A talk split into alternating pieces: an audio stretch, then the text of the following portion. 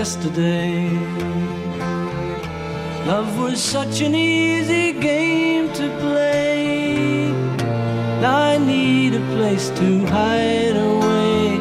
Oh, I believe in yesterday. Yesterday ist mit über 3000 Versionen bis heute einer der meistgecoverten Songs der Popgeschichte. Die Melodie zu Yesterday hat Paul McCartney eines Nachts geträumt, in der kleinen Londoner Dachwohnung seiner Freundin Jane Asher. Auf dem Klavier, das neben dem Bett stand, versuchte er am nächsten Morgen die geträumte Melodie nachzuspielen und probierte ein paar Akkorde dazu aus.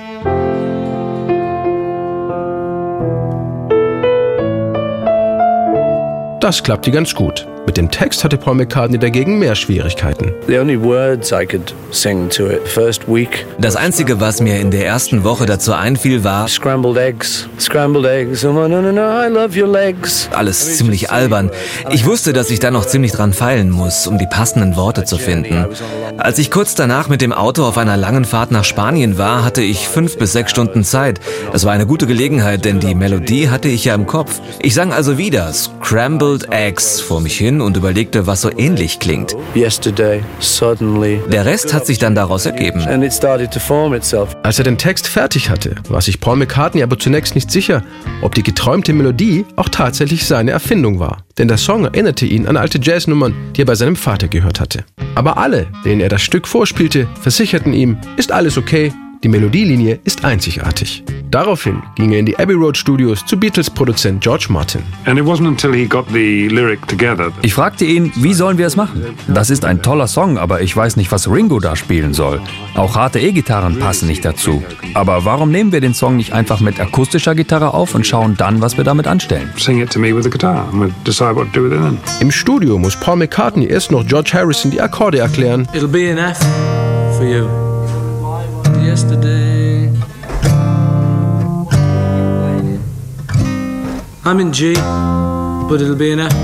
It goes E minor to A seventh to D minor. Ready?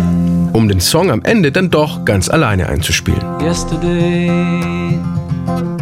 All my troubles seem so far away. Jetzt fehlte George Martin nur noch ein Streichquartett, um den Song perfekt zu machen. Paul McCartney wollte aber erst mal eine Nacht drüber schlafen, bevor er einwilligte. In those days, in 1965, Yesterday was recorded. Als wir Yesterday 1965 aufnahmen, habe ich zum ersten Mal ein Streicherarrangement für die Beatles geschrieben. Es war auch das erste Mal, dass ein Beatle etwas alleine aufgenommen hat. Paul kam dann zu mir und sagte, auf die Noten muss mein Name drauf. Also schrieb er ganz oben hin von Paul McCartney, John Lennon, George Martin und Mozart.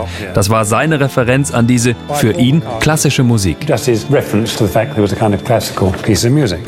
John Lennon wurde von Paul McCartney nur deshalb als Komponist angegeben, weil das bei allen Beatles-Songs so üblich war. John hatte nichts zu dem Song beigesteuert, mochte aber die Aufnahmen, erinnert sich George Martin. There's a particular bit where the cello moves into a kind of bluesy note. Da ist eine besondere Stelle mit der Cello-Passage, die so eine bluesige Note hat und John war begeistert. Aber es war eben kein Beatles-Song und ich schlug Brian Epstein vor, Yesterday als Solo-Single von Paul zu veröffentlichen. Er meinte nur knapp Nein.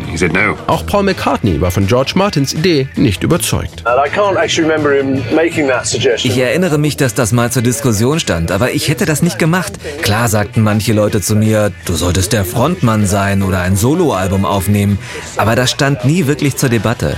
Deshalb haben wir den Song in England auch nie als Single veröffentlicht. Er war uns ein bisschen peinlich, denn wir waren eine Rock'n'Roll-Band. We were a rock and roll band.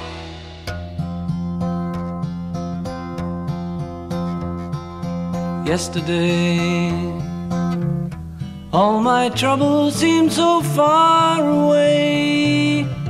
Now it looks as though they're here to stay. Oh, I believe in yesterday. Suddenly, I'm not half the man I used to be. There's a shadow hanging over me. Oh, yesterday came suddenly.